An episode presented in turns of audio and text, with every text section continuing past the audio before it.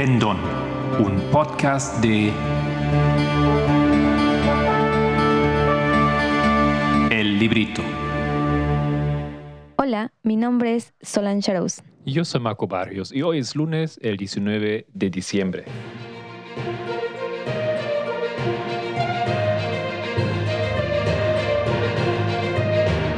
Los temas del movimiento.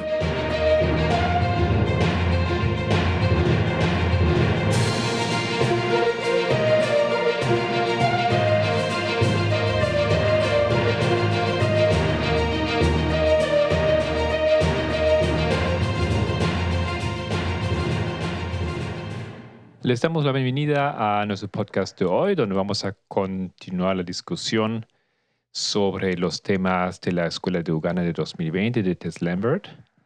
Em, hoy nos toca qué video, Solange. Hoy nos toca el video 11, que se llama La madre y las hijas.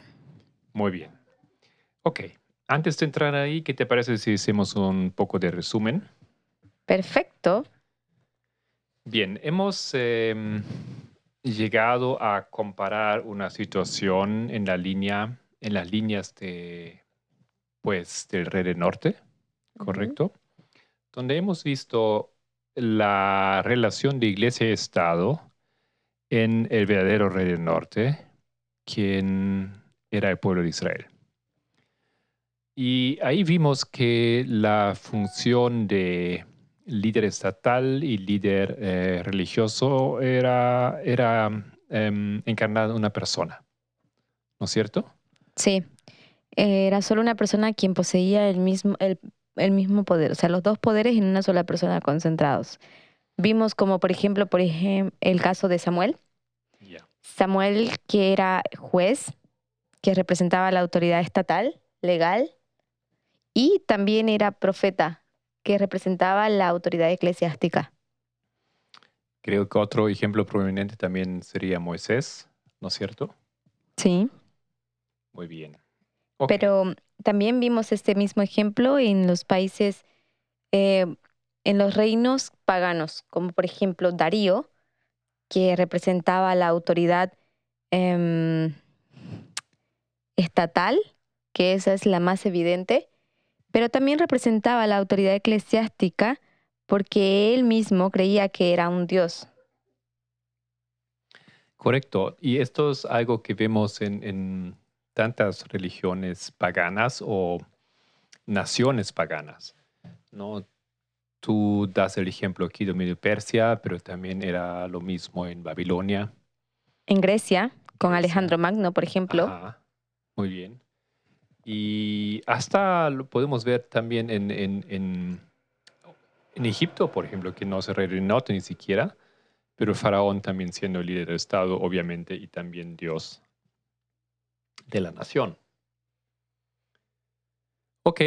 em, y esto fue un modelo que se mantuvo un buen tiempo. ¿Hasta, hasta qué momento? ¿Hasta qué punto? En el pueblo de Dios.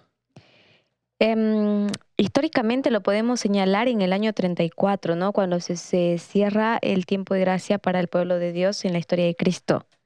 Cristo viene y hace esa transición. Él Sí. separa iglesia y Estado. Muy bien, él hace una muy clara división donde realmente la iglesia no tiene absolutamente nada que ver ya con el Estado. ¿Tú podrías señalar exactamente en qué momento o, o cómo lo vemos esto en la historia de Cristo, esta separación? Bueno, yo creo que es realmente el momento donde él llama a su, a su iglesia, a, su, a, sus, eh, a los discípulos, donde básicamente empieza una nueva iglesia, mientras que la otra eh, todavía existe, pero está desapareciendo o está cayendo espiritualmente. Em, y en ese momento los nuevos representantes del pueblo de Dios en la tierra, los líderes de la iglesia, eh, son los apóstoles, pero los apóstoles simplemente no tienen ninguna relación con el Estado donde ellos viven en, en- en función. ¿Cómo es que ellos no tienen una relación con el Estado? ¿Puedes expandir un poquito más esa- ese aspecto de la historia? Bueno, yo me refiero a que ellos no, tienen no ocupan ninguna función estatal o política. O sea, son simplemente Pablo es simplemente un obrero, un misionero, pero no ocupa ninguna función de liderazgo o algo en el Estado. Y así con los otros discípulos igual. Y de ahí en adelante vemos esto, que la iglesia es una entidad totalmente independiente, separada del Estado, que no se mezcla con el Estado, que no procura eh, ver sus intereses defendidos por el, eh, el Estado. Y el Estado va por otro lado, porque realmente em, lo que acontece es que el Estado, en aquel tiempo era todavía Israel, ¿no es cierto? La nación Israel. Y esa nación eh, estaba en oposición pues a la nueva iglesia. Y era básicamente las circunstancias ideales para que haya esa, esa división porque Israel, los líderes del pueblo todavía tenían su, ¿no es cierto? Tenían todavía su sacerdote y todo el sistema que querían eh, mantener. Todo el sistema de sacrificio, que es sobre todo lo que querían mantener, donde se sentían exonerados de sus pecados, pero nunca pararon de cometerlos, ¿no? Pero también me pareció interesante ese aspecto que tú dijiste, ¿no? Cuando Cristo forma su nueva iglesia, la iglesia de los discípulos, de los apóstoles, ellos no tienen ese reconocimiento oficial del Estado, pero al mismo tiempo sí pueden ver claramente que son una iglesia por cómo funcionan. ¿Estás de acuerdo conmigo en esto? Um, claro que sí, es una iglesia organizada encima. ¿no? Tenemos diferentes funciones, tenemos diferentes, diferentes tareas y puestos dentro de esa iglesia. Tenemos un sistema de financiación de, la, em, de esa iglesia también. O sea, es realmente un sistema eh, bien organizado e independiente. Correcto. Exacto, es independiente del Estado, o sea que no se rige al Estado. Y esto también lo podemos ver, por ejemplo, en la experiencia de Cristo en la cruz, cuando él fue a los, a los em, tribunales de Herodes, Pilatos, él realmente no apeló a la fe o, o a alguna institución. Él dejó que esas instituciones ejercieran su trabajo, su función como era. Sí, el Espíritu Santo trató de intervenir en ellos para su conciencia, para que ejecutaran su función de una forma justa, pero ellos acallaron esas voces en sus mentes. Y recuerda ese momento donde, los, donde Cristo es preguntado cómo manejar el, el- los impuestos al César. En ese fue una clara enseñanza de separación iglesia y Estado, porque él le dijo, dad al César lo que es del César y a Dios lo que es de Dios. Entonces, ahí me surge una pregunta para ti. ¿Qué era del César? ¿Qué le pertenecía al César en esa parábola que Cristo está tratando de enseñar? ¿Y qué le pertenecía a Dios? Bueno, em, si man- mantenemos esa lógica de la separación de iglesia-estado, entonces todo lo que es estatal es de César, porque Ju- Judea en ese momento era también provincia de, Roma.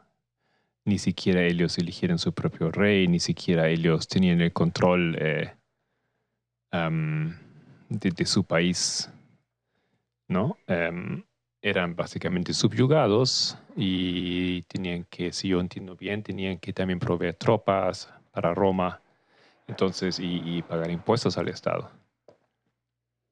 Entonces, eh, nuevamente, básicamente ellos no, em, la división corre realmente por esa línea, lo que es todo lo que es el Estado, vida pública y después lo que es eh, la fe, la iglesia. Exacto. Me parece bien. Ok. Em, hasta aquí nuestro pequeño resumen. Ahora mismo volvemos.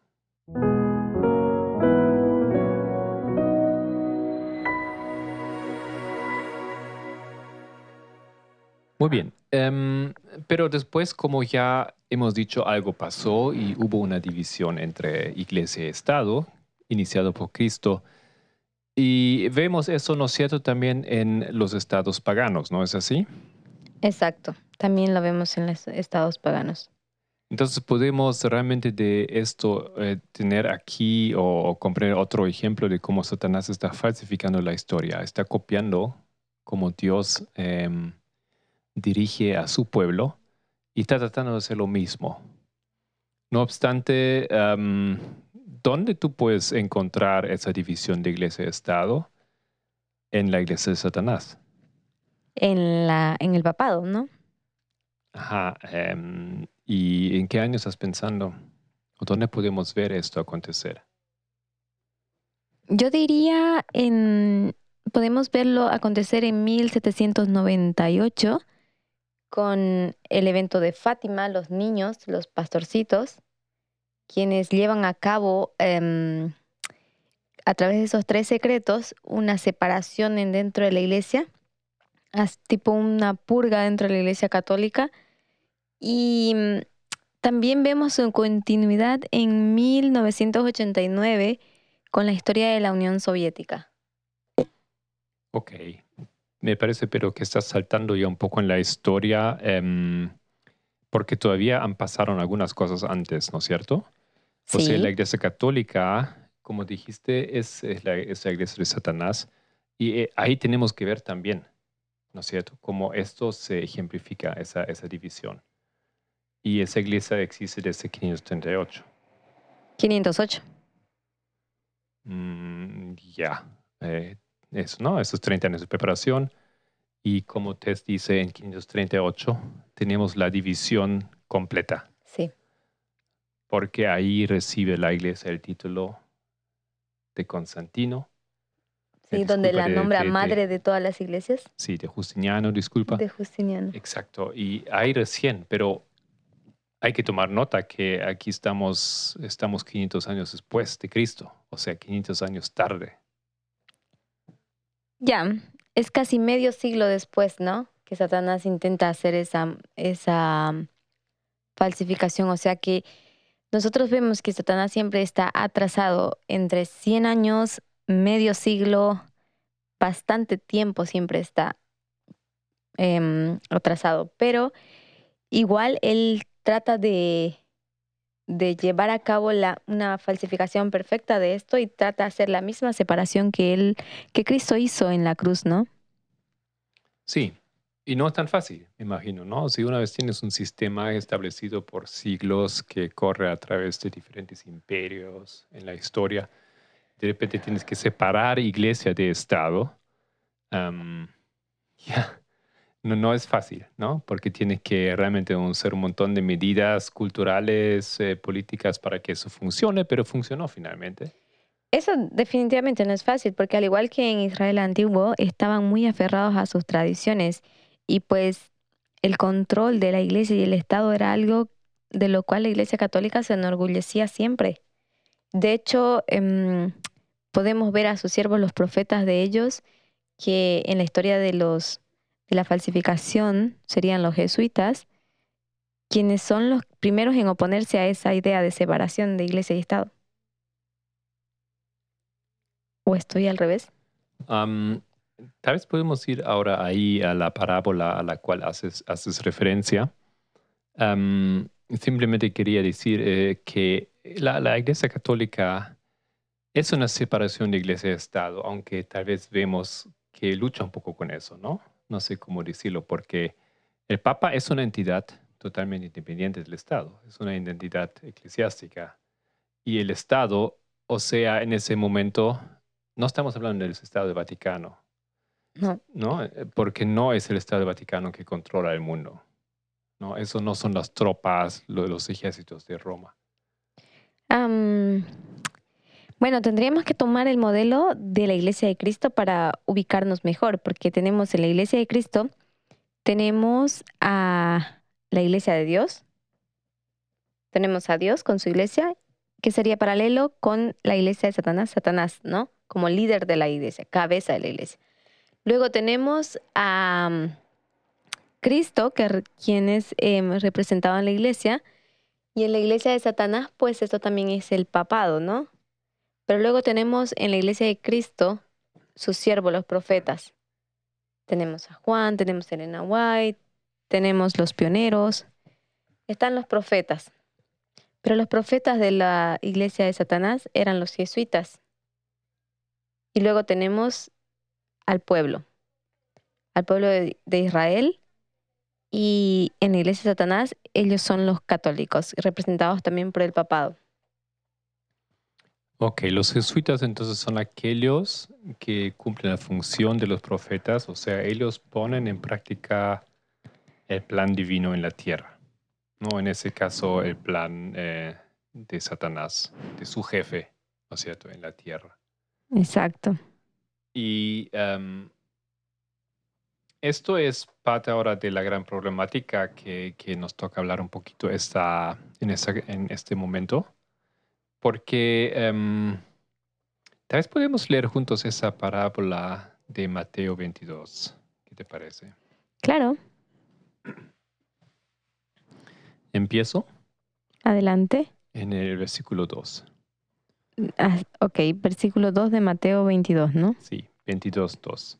El reino de los cielos puede compararse a un rey que hizo un banquete de bodas para su hijo. Él envió a sus siervos a llamar a los que habían sido invitados a las bodas, pero no quisieron venir. De nuevo envió otros siervos diciéndoles, digan a los que han sido invitados, ya he preparado mi banquete, he matado mis novillos y animales cebados, y todo está preparado, vengan a las bodas. Pero ellos no hicieron caso y se fueron. Uno a su campo, otro a su negocio, y los demás, echando mano a los siervos, los maltrataron y los mataron.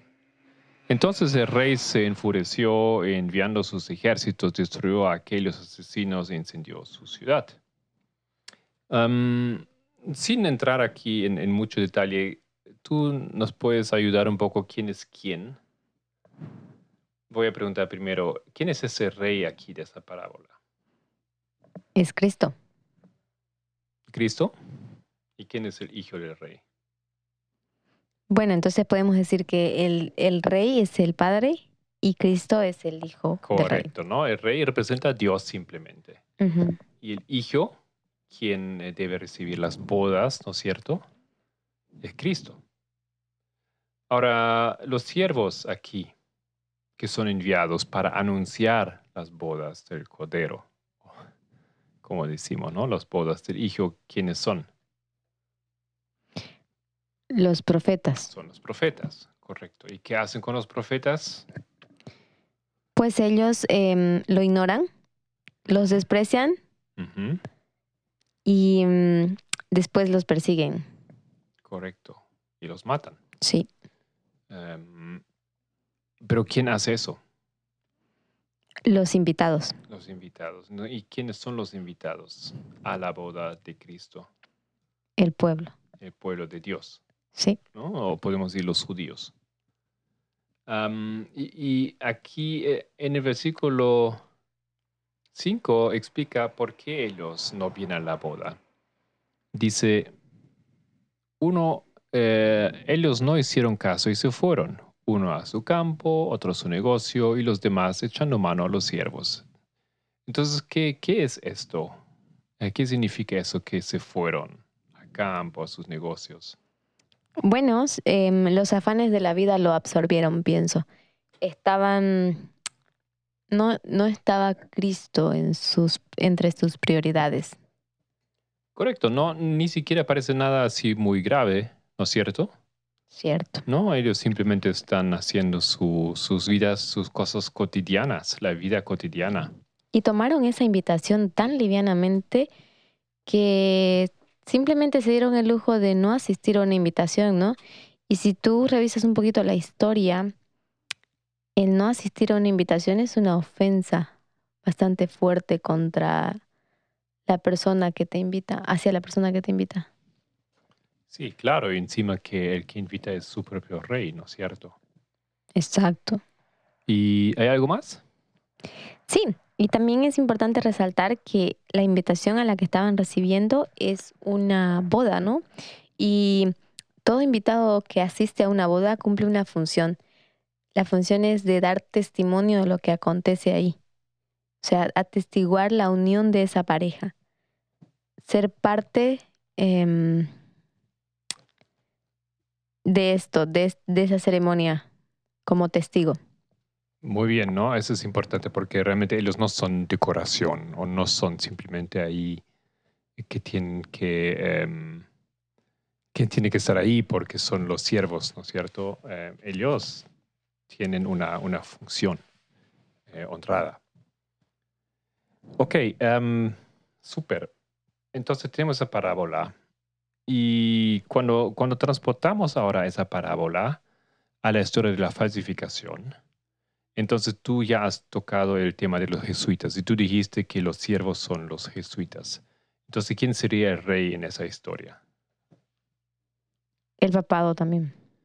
El rey sería Satanás, perdón. Sí, el rey sería Satanás, el hijo sería el papado, Sí, los siervos serían los em, jesuitas y los invitados, serían los católicos. el pueblo católico. ¿Y qué es lo que hacen entonces con los, con los jesuitas? Bueno, la pregunta es, digamos, ¿dónde colocamos esa parábola, no es cierto? Entonces, esa parábola, tal vez estamos un poco atrás. Cuando, cuando en el versículo 5 la parábola describe que el pueblo no hace lo que debe hacer en este momento porque están con sus cosas cotidianas, ¿cómo, cómo podemos describir esto también? Ya, como, como ya mencionamos, ¿no? Son los afanes de la vida que los que ocupan su mente y su tiempo en ese momento y pues las cosas de Cristo no están entre sus prioridades y mm, se dejaron absorber por esta situación. Sí, muy bien. Y este, este comportamiento describe qué estado eh, espiritual. Estado laodicense, por supuesto. Laodicense. Ajá, entonces eso es muy importante para nosotros porque ahora podemos ubicar esa parábola en, en, en la historia.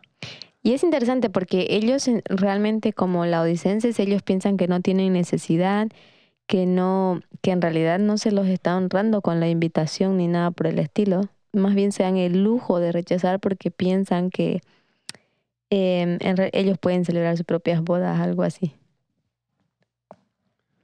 Ajá, ok. Y, y yo, yo iba a decir en términos de, de tiempo, ¿no es cierto? Em, de ubicación histórico podemos, histórica, podemos también ahora entender dónde, eh, eh, dónde está aconteciendo esta, esa parábola en la historia, ¿no es cierto? Exacto. Entonces podemos decir, mira, aquí si está hablando de la historia del pueblo de Dios, en parte se refiere por supuesto al estado laodiciano en el cual cayó el pueblo judío después de la, eh, de la crucifixión. Pero podemos transportarlo a otro tiempo también, ¿no es cierto? Y ir más adelante.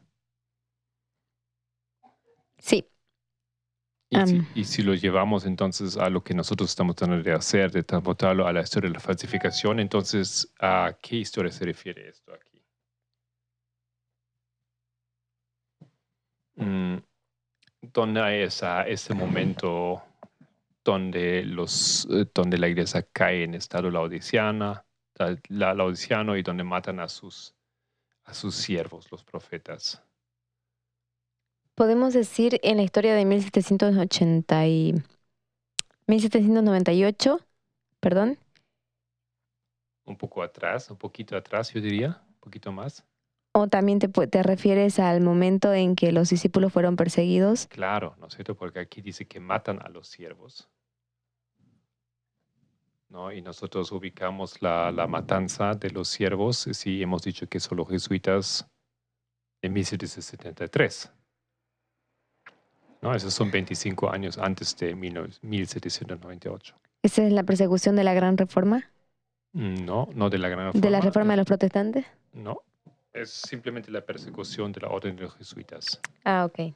¿no? al final de los 1260 años, donde la persecución termina un poco antes de los 1260 años, según la profecía.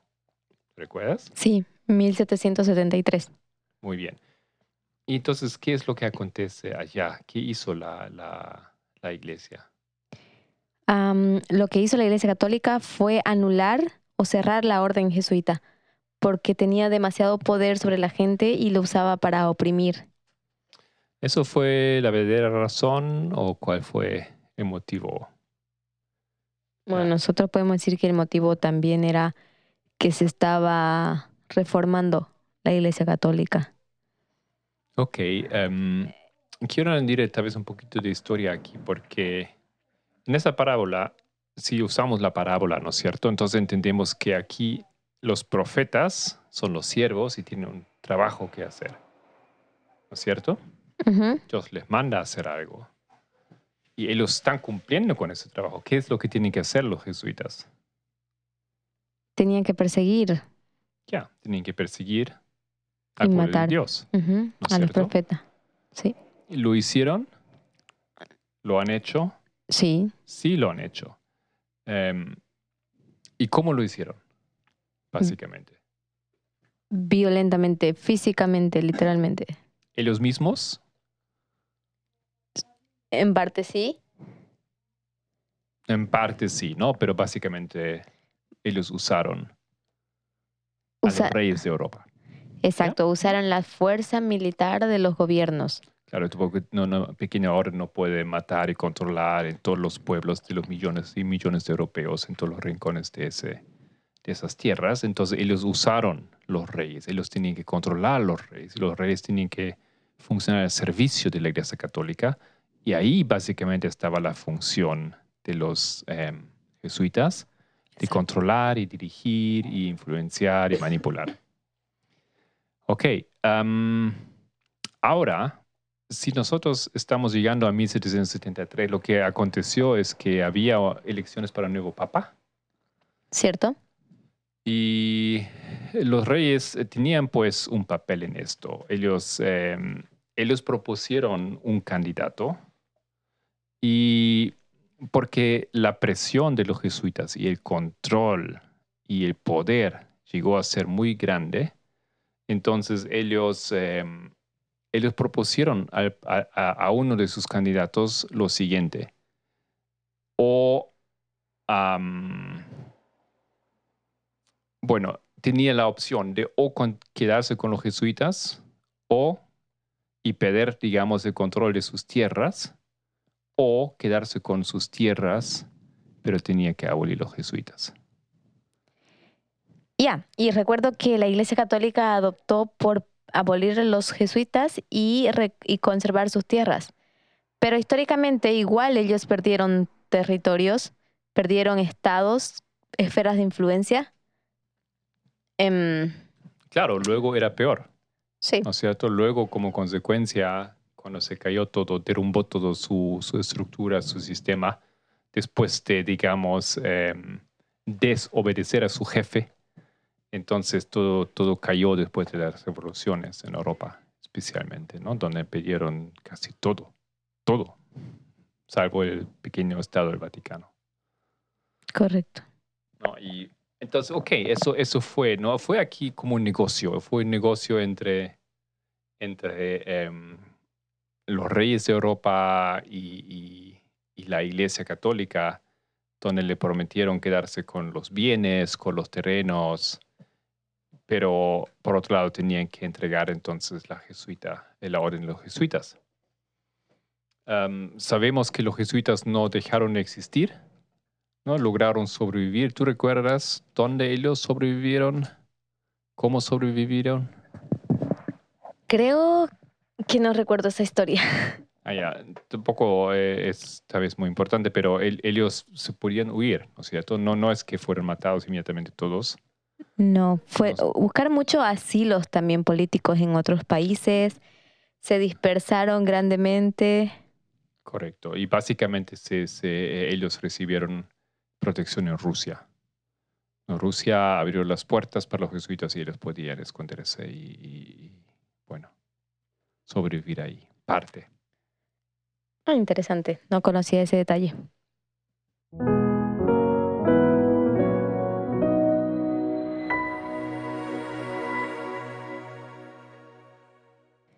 Bien, después de esa introducción de esa historia que nos, nos diste, también recordamos que 25 años después la Iglesia Católica recibe la herida mortal, 1798, ¿sí?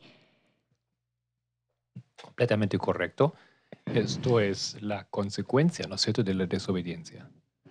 Ok, pero la profecía también dice em, que después ella resucita. ¿Cuándo es esta resurrección? Bueno, la resurrección viene a manos de eh, Eugenio Pacelli y esto fue en 1899. Sí, entonces, volviendo a la historia. La Iglesia Católica recibe la herida mortal 1798, 1799 muere un año después de estar en cautiverio gracias al, a la- al aprisionamiento que tenía el papado, en, que fue llevado a cabo por el general Berthier, un general de. Napoleón. Sí, sí. Y tenemos la resurrección que fue el año... eh, 1899. Correcto, 1899. Pero entonces aquí tenemos un conflicto con el texto, porque dice, nosotros tenemos a la madre y las protestantes, Un ¿recuerdas? momento, ¿qué texto? Tal vez em, podemos abrir un poco el texto de Spalding y Magan. Claro. ¿Puedes leer y dar la referencia correcta? Esto es Spalding y Magan, no en español, solo en inglés. Eh, página 1, párrafo 4. Entonces vi a la madre de las rameras, que la madre no era las hijas, sino separada y distinta de ellas. Elia ha tenido su día y ha pasado, y sus hijas, las sectas protestantes, fueron las siguientes en entrar en escena y actuar con la misma mente que la madre tenía cuando perseguía a los santos. Vi que a medida que la madre ha ido declinando en poder, las hijas han ido creciendo y pronto ejercerán el poder que una vez ejerció la madre. Claro, aquí todavía no, no nos da esa mención de que resucita la madre también, ¿no es cierto? Pero em, Pero nos da un dato importante. Nos dice que las madres y las hijas son dos entidades diferentes. ¿Sí? ¿Quiénes son las hijas hoy en día?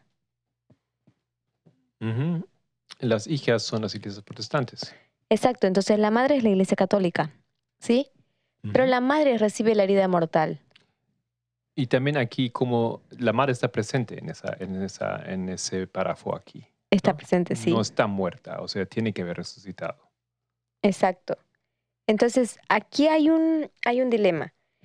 No pueden ser las, las iglesias protestantes las que se refi- a las que se refiere el texto bíblico cuando decimos que ellas han resucitado a través en las hijas, ¿no?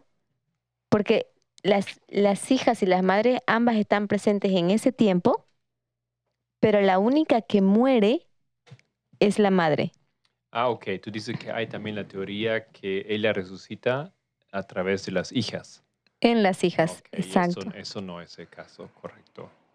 No es el caso, porque tenemos que entender, en 1798 ya estaba, ya había madre e hija. Estaban las iglesias protestantes y estaba la iglesia católica. La que recibió la herida mortal fue la iglesia católica, la madre. Sí, ¿Sí? correcto. Entonces, si ella es la que muere, no puede resucitar en las hijas o las hijas no pueden ser la resurrección de la madre porque ya era una entidad que existía. Ya. Y además sentido. además ellas nunca habían muerto.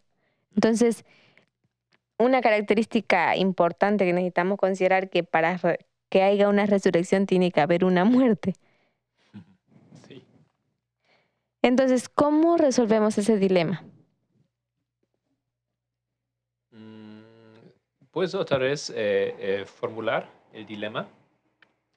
El dilema es que se entiende, muchos entienden en la Biblia, al leer esos textos, de que la resurrección de la Iglesia Católica está personificada en las iglesias protestantes, porque también dicen ellas que cuando muere la madre, la iglesia, la iglesia protestante, el texto dice, de Magán que leíste, dice que las iglesias protestantes continúan con, el, con la misma mentalidad que la madre. Entonces, entienden las personas que la resurrección de la Iglesia Católica es a través de las hijas. Pero existe este dilema, como ya te expliqué, que no puede ser en las hijas porque era una entidad presente y además ellas nunca sufrieron una herida mortal, nunca murieron. Ok, entonces tal vez me tienes que ayudar un poco más porque tal vez no veo el problema. Simplemente decimos que no es así y listo, ¿no? Bueno, sería lindo de- decir simplemente que no es así y listo, pero creo que es nuestra responsabilidad también proveer una respuesta, una solución a esa situación, porque el adventismo sigue pensando que la Iglesia Católica resucitó en las iglesias protestantes, en las hijas. Entonces, hay un problema aquí, que el primero es que ellas nunca murieron, ¿sí? Y el segundo es que tenemos que entender o resolver cómo es que se dio la muerte, cómo fue la muerte de la Iglesia Católica. Ok, es la historia, eh, la historia que ya tocaste brevemente, ¿no es cierto? Con General Berthier y el Estado francés y la pelea por los, por los terrenos ahí en Italia. Entonces, ¿cómo tú, con toda esa información que tienes, cómo tú eh, ejemplificas la muerte de la Iglesia Católica? Bueno, la muerte de la Iglesia Católica es por un lado que dejan a tener un, un papa, ¿no? Muere el último papa, eh, dejan de tener un Estado, ¿no? Porque ya no hay Estado Vaticano, no hay nada que es de ellos, ellos son eh, expulsados de ahí, eh, tienen que básicamente funcionar desde el asilo. Pierden todo su poder que ellos habían tenido creo que pierden también las tropas que tenían, eh, las tropas del Estado Vaticano, y también pierden gran, simplemente toda su influencia política que habían ejercido hasta ese entonces. Bien, entonces eso es interesante porque en realidad lo que podemos ver es que ellos pierden poder estatal, ¿no?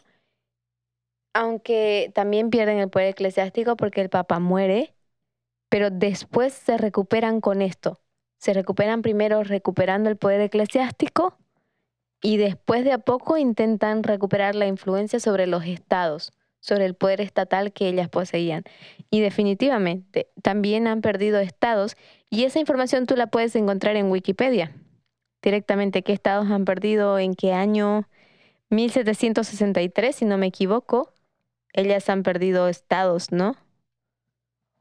Mm, creo que era poco después, porque eso tiene que es un largo proceso, ¿no? Pero básicamente cuando se crea el Estado italiano en pos de la revolución, primero en Francia y después en los países europeos, que, que eso fue todo alrededor de 1848 por ahí. Entonces, en un momento, el Estado italiano desenreda, por así decir, al, Vaticano, ¿no? Exacto.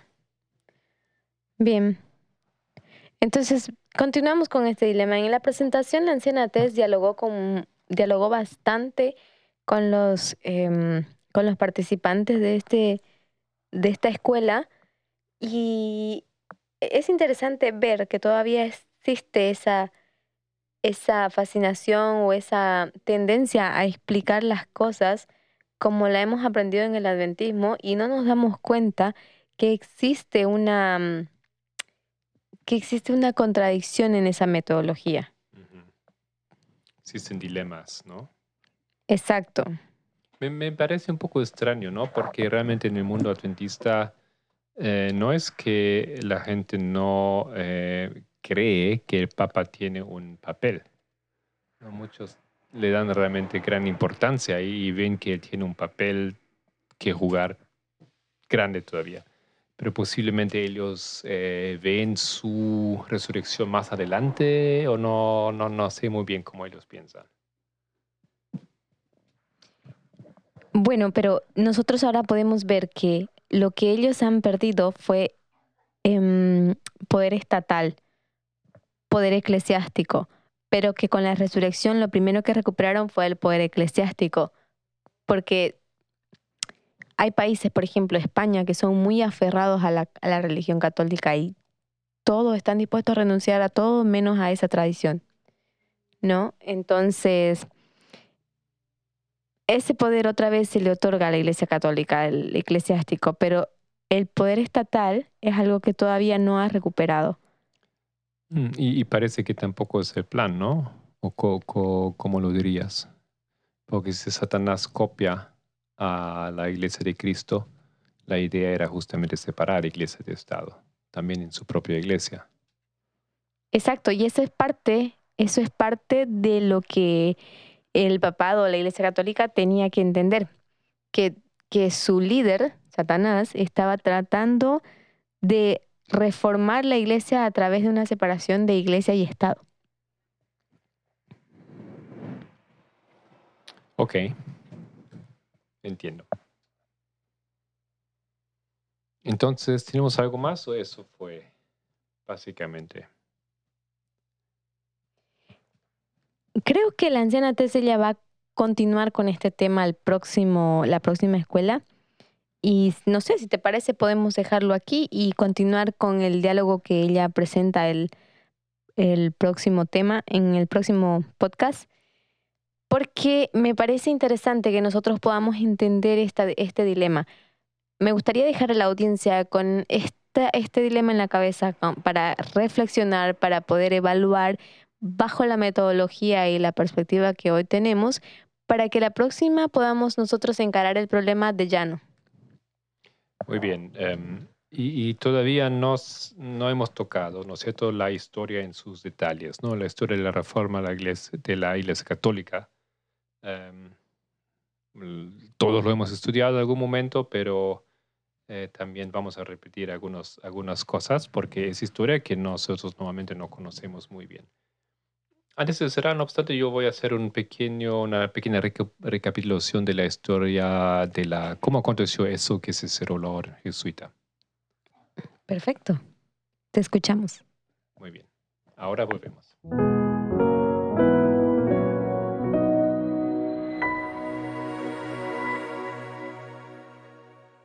Ok, aquí estoy de vuelta. Entonces le voy a leer dos artículos sobre la historia de la supresión de la orden de los jesuitas. El primer párrafo encontramos en la página de la misma orden de los jesu- jesuitas, em, donde ellos tienen una línea de tiempo y con un breve comentario acerca de ese año 1773. Dice, expulsada de Portugal, España, Francia, Nápoles y las colonias sudamericanas y centroamericanas, la compañía fue suprimida en 1773.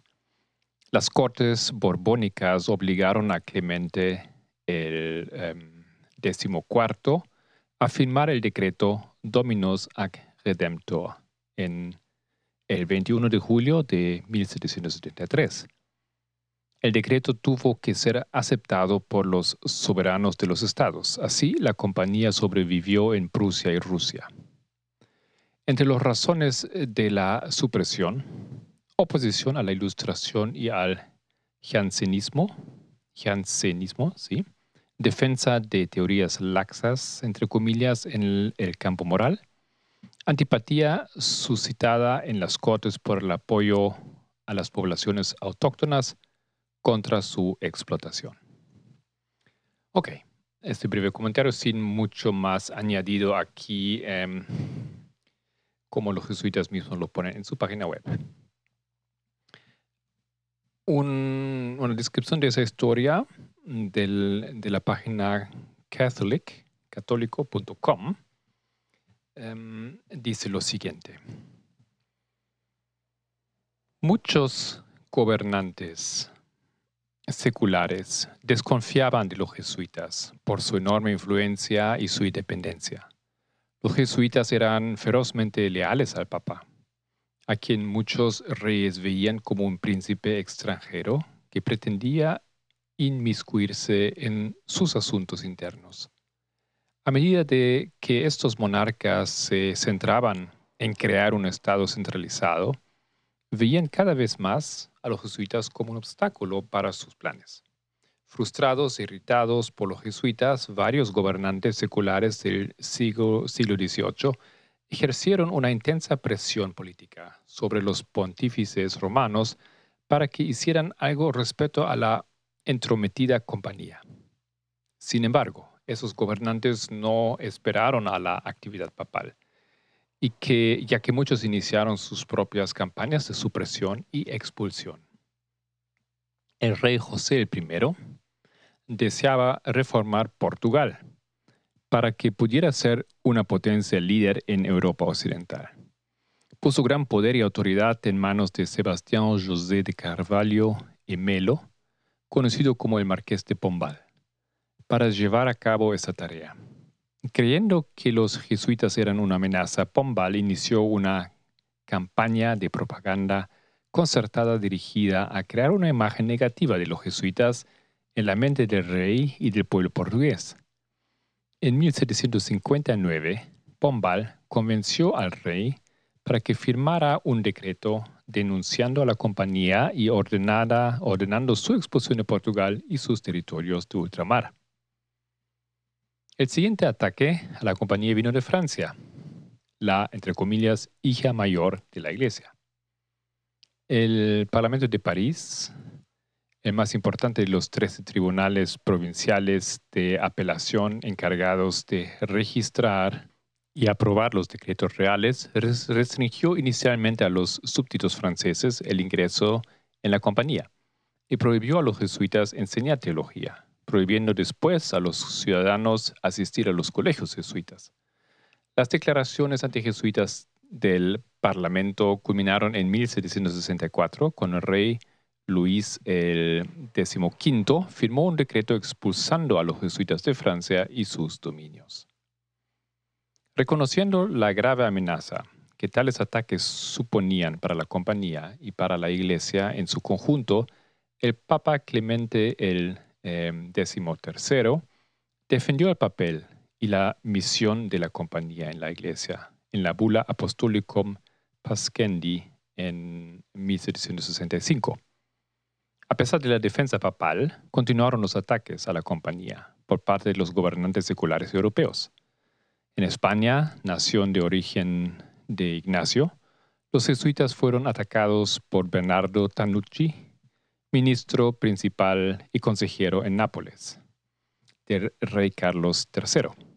Tanucci em, despreciaba a los jesuitas y a la iglesia e intentaba continuamente limitar el poder y la influencia de ambos. Convenció al rey para que ordenara la expulsión de todos los jesuitas de España y sus colonias en 1767. En solo 12 años, la compañía fue despiadadamente perseguida en tres países, en los que había sido muy eficaz e influyente. Los jesuitas, antaño campeón, campeones de la Reforma Católica, y un grupo poderoso y prominente dentro de la Iglesia y de Europa, estaban aturdidos y debilitados, pero su mayor derrota estaba aún por llegar. Giovanni Vincenzo Antonio Gagnanelli fue educado por los jesuitas de joven y discernió una vocación religiosa. Ingresó en los franciscanos conventuales en 1723, tomando el nombre religioso de Lorenzo. Fue ordenado sacerdote y realizó estudios académicos avanzados, doctorándose y enseñando en la universidad. El Papa Clemente XIII, eh, que había trabado amistad con el Em, Gagnanelli, Gaganelli, le nombró cardenal en un momento en que la controversia jesuita dominaba el pontificado. El conclave, para elegir el sucesor de Clemente, se reunió ante la petición formal de los gobernantes de Portugal, Francia, España y Nápoles de suprimir la orden. Varios cardenales creían que la supresión era la única alternativa viable para lograr la paz entre la Iglesia y aquellos reinos. Hubo mucho debate en el conclave, pero finalmente los cardenales eligieron a Ganganelli, Ganganelli que tomó el nombre de Clemente XIV. Em, Clemente XIV esperaba resolver la cuestión de los jesuitas pacíficamente, pero estuvo sometido a intensas presiones políticas durante todo su pontificado. Tras un intento fallido de aplacar a los poderes seculares antijesuitas mediante duras medidas contra la compañía, emitió el 21 de julio de 1773 el breve Dominus ad Redemptor que suprimía formalmente la compañía de Jesús. Bueno, espero que eh, les ayudó un poco ese relato histórico de los eventos y en muy pocas palabras, ¿no es cierto? Hemos dicho que la iglesia prefirió los poderes terrenales. O sea, como han podido ver, el control sobre ciertos em, países católicos se les estaba desapareciendo o escapando de las manos, pero para asegurarse el control en España, en Portugal, en Francia, ellos más bien estaban dispuestos finalmente a cerrar la orden de los jesuitas, em, buscando paz y, y, prosperidad temporal. Pero luego, claro, sabemos que eso resultó en más grandes pérdidas aún.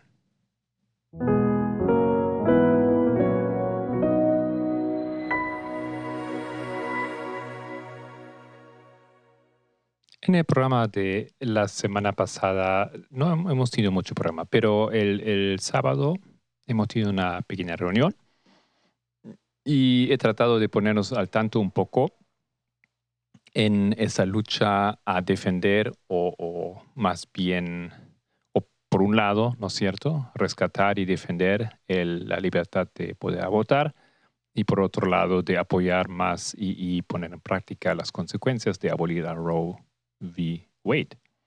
Bueno, em, era interesante ver cómo en esa lucha eh, la derrota no ha sido tan como, esperada, más bien la izquierda, los movimientos también libertarios en Estados Unidos han, logrado, y los movimientos ante todo em, pro aborto, han logrado em, encontrar algunas vías y caminos como hacerlo tal vez aún más fácil y cómo defender aún en esas circunstancias de la abolición de Roe vs. Wade el derecho de las mujeres a abortar, derecho de personas en general.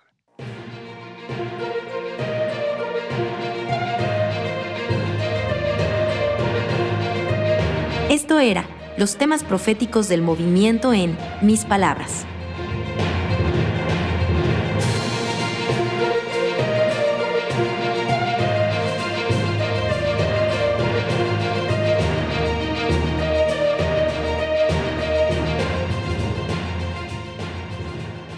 Espero que les haya gustado este podcast y les deseo un feliz comienzo de esta nueva semana. Si quiere profundizar con algunos de estos temas, tenemos muchos temas grabados y accesibles en nuestra página web de YouTube. Me despido cordialmente en el nombre de todo el equipo del Pendón. Que Dios les bendiga y hasta la próxima.